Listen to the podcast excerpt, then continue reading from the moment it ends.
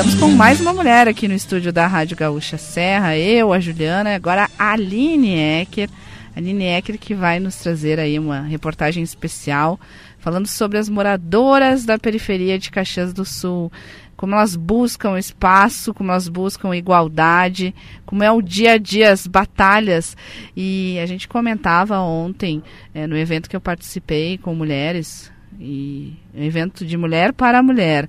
E, e, e, como a gente, é, no dia a dia, até muito em função da rede social, a gente fala muito das conquistas mas a gente não fala dos perrengues, a gente fala pouco das dificuldades. Ninguém vai é, aqui no microfone da Rádio Gaúcha contar todas as batalhas, as dificuldades, o que a gente faz para chegar onde chega. E no caso das mulheres de periferias, essas batalhas são ainda maiores. E é isso que a gente vai fazer agora com a Aline Ecker contando um pouquinho dessas histórias de vida de mulheres caxienses. Bom dia novamente, Aline. Bom dia, Babi. Bom dia a todos.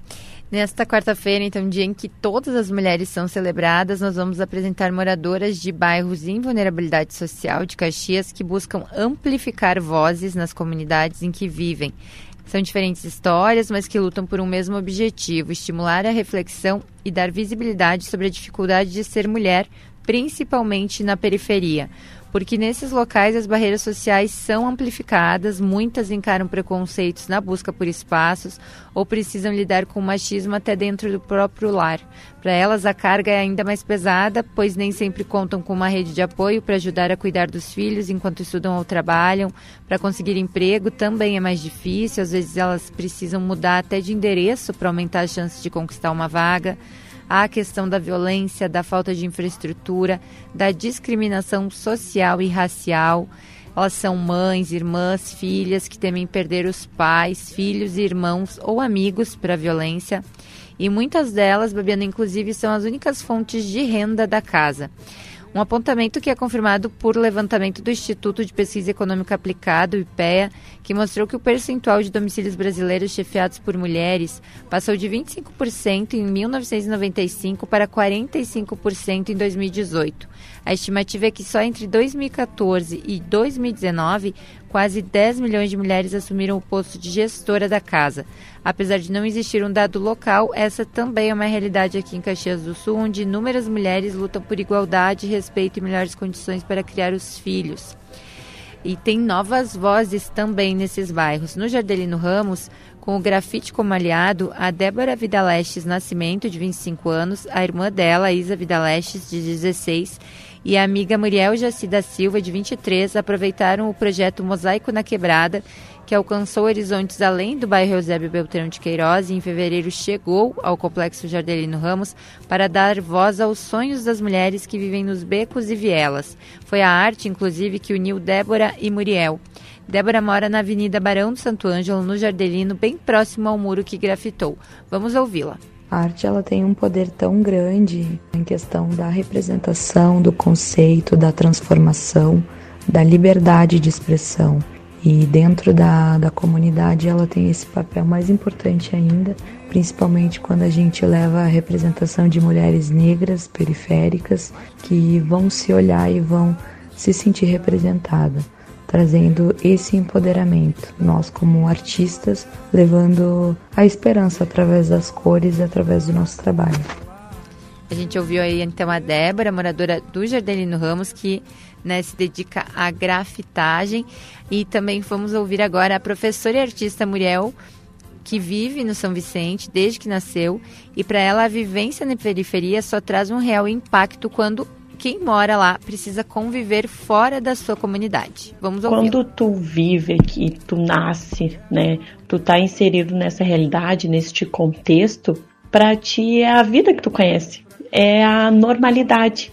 A partir do momento que tu abre os teus olhos, tu começa a fazer parte do proletariado, tu começa a estar inseridos em diferentes contextos sociais, tu vê que a tua vida é três vezes mais difícil, que tu tem que ser três vezes mais forte, mais guerreira para conseguir o mínimo Ela ressalta ainda que tem que ter ânimo e vontade para levantar todos os dias e correr atrás do sustento e dos sonhos, sempre mostrando que é capaz, tem que enfrentar o preconceito, falas negativas e muitas vezes os olhares tortos, porque depende disso para ter um prato de comida amanhã.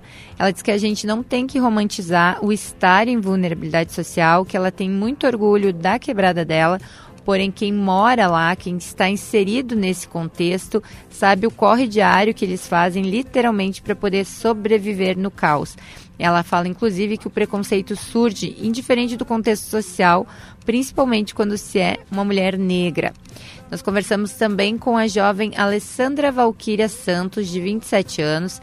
Ela cresceu na zona da Antena, no bairro Jardim América. Desde dezembro de 2021, ela mora no bairro Cruzeiro, mas tem orgulho e amor pelo lugar de onde ela veio. Quis inclusive fazer as fotos para essa reportagem lá na casa onde ela cresceu.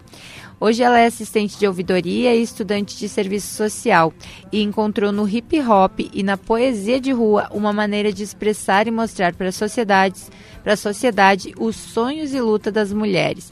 MC Valkyria, como também é conhecida, conta que teve uma infância fora do comum, porque sempre teve oportunidades e o apoio e incentivo dos pais para estudar, o que não é a realidade de todas as crianças e jovens da periferia. Ela tinha uma bolsa e estudava numa escola da rede particular aqui em Caxias do Sul, e quando ela não estava no colégio, ficava com a avó e os irmãos mais velhos. Apesar das dificuldades e da falta de condições e políticas públicas no bairro, ela ressalta que o mais difícil mesmo é encarar o preconceito. Valkyrie acredita que ainda há muito que avançar em relação à representatividade das mulheres, especialmente das negras e indígenas, que são as mais marginalizadas na sociedade. Vamos ouvir. Mim, 8 de março é uma data de luta, de conscientização do local que as mulheres ocupam na sociedade, as violências que a gente enfrenta todos os dias, principalmente as mulheres pretas, indígenas, que são maioria na periferia, a base da sociedade e as mais marginalizadas desde sempre. E eu acredito que só representatividade não é suficiente, é bom, mas não é suficiente. É muito importante que existam mulheres nos espaços, mas que mulheres, que ideias elas carregam sobre a emancipação de mulheres, mulheres negras, indígenas, da periferia. A gente precisa pensar coletivamente em quantidade, mas com qualidade também.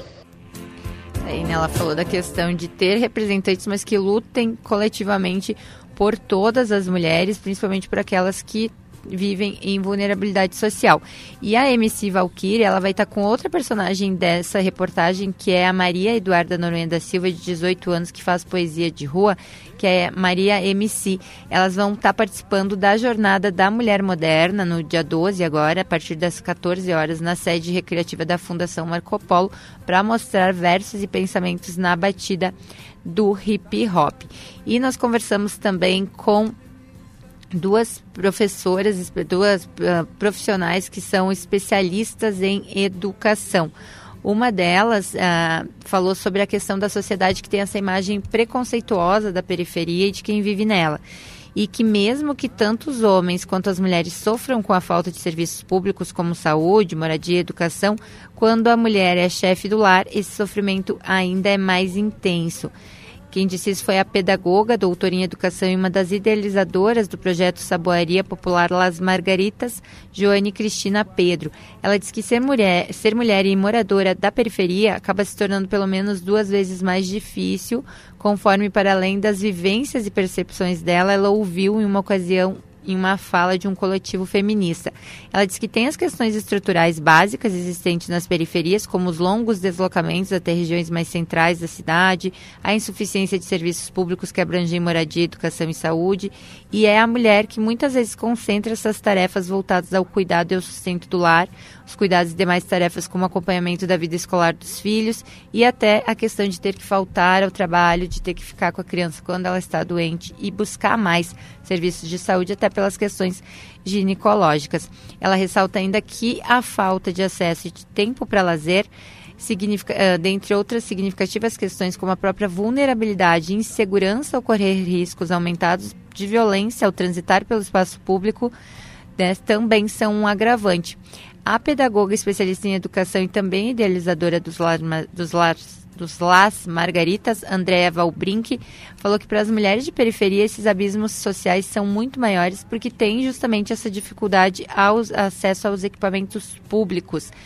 Elas também trabalham em trabalhos precarizados e têm que sustentar a família e garantir a sobrevivência né, em, nessa situação. Ainda segundo ela, as mulheres periféricas acabam sendo vítimas não só do machismo, como do, do racismo e da violência de gênero, porque tem que se pensar ainda na questão da segurança das mulheres. Teve o agravamento enorme dos feminicídios e se vive um momento delicado na América Latina, mas especialmente no Brasil, de violência grande contra a mulher e de um ódio de gênero muito grande.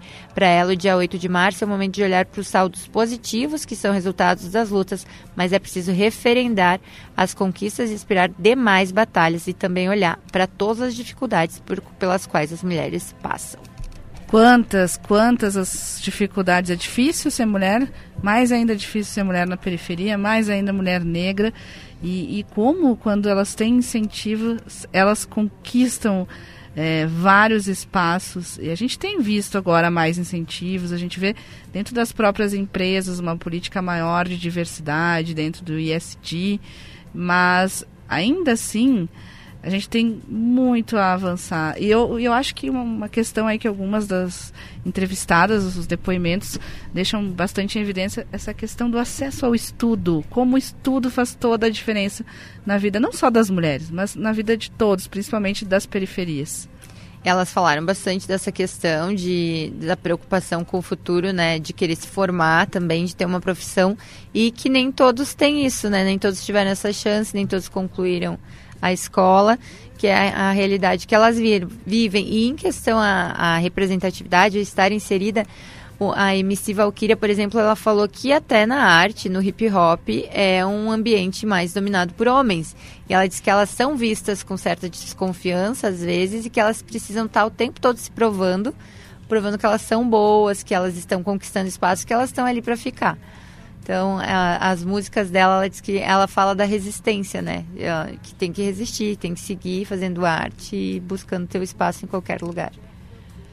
E, e, são exemplos, né, Aline, de mulheres da periferia que mostram que é possível, né, que é possível uh, permanecer na periferia e fazer a diferença na sua comunidade. Isso que é muito bacana, né? Tem uma delas que, que saiu, mas que continua com esses laços, continua envolvida com a sua comunidade continua voltando né, para sua base e as outras duas meninas que permanecem morando ali e fazendo a diferença, fazendo pelos seus. Isso mesmo. E as duas meninas, inclusive da grafitagem, é, elas foram inspiradoras para essa matéria porque eu conversei com elas no dia do grafite e elas fizeram no painel mulheres negras, três mulheres negras. A Muriel, ela fez um desenho muito parecido com ela, dá para ver na foto que está em GZH, que a boneca que ela fez é muito parecida com ela, tem os traços dela.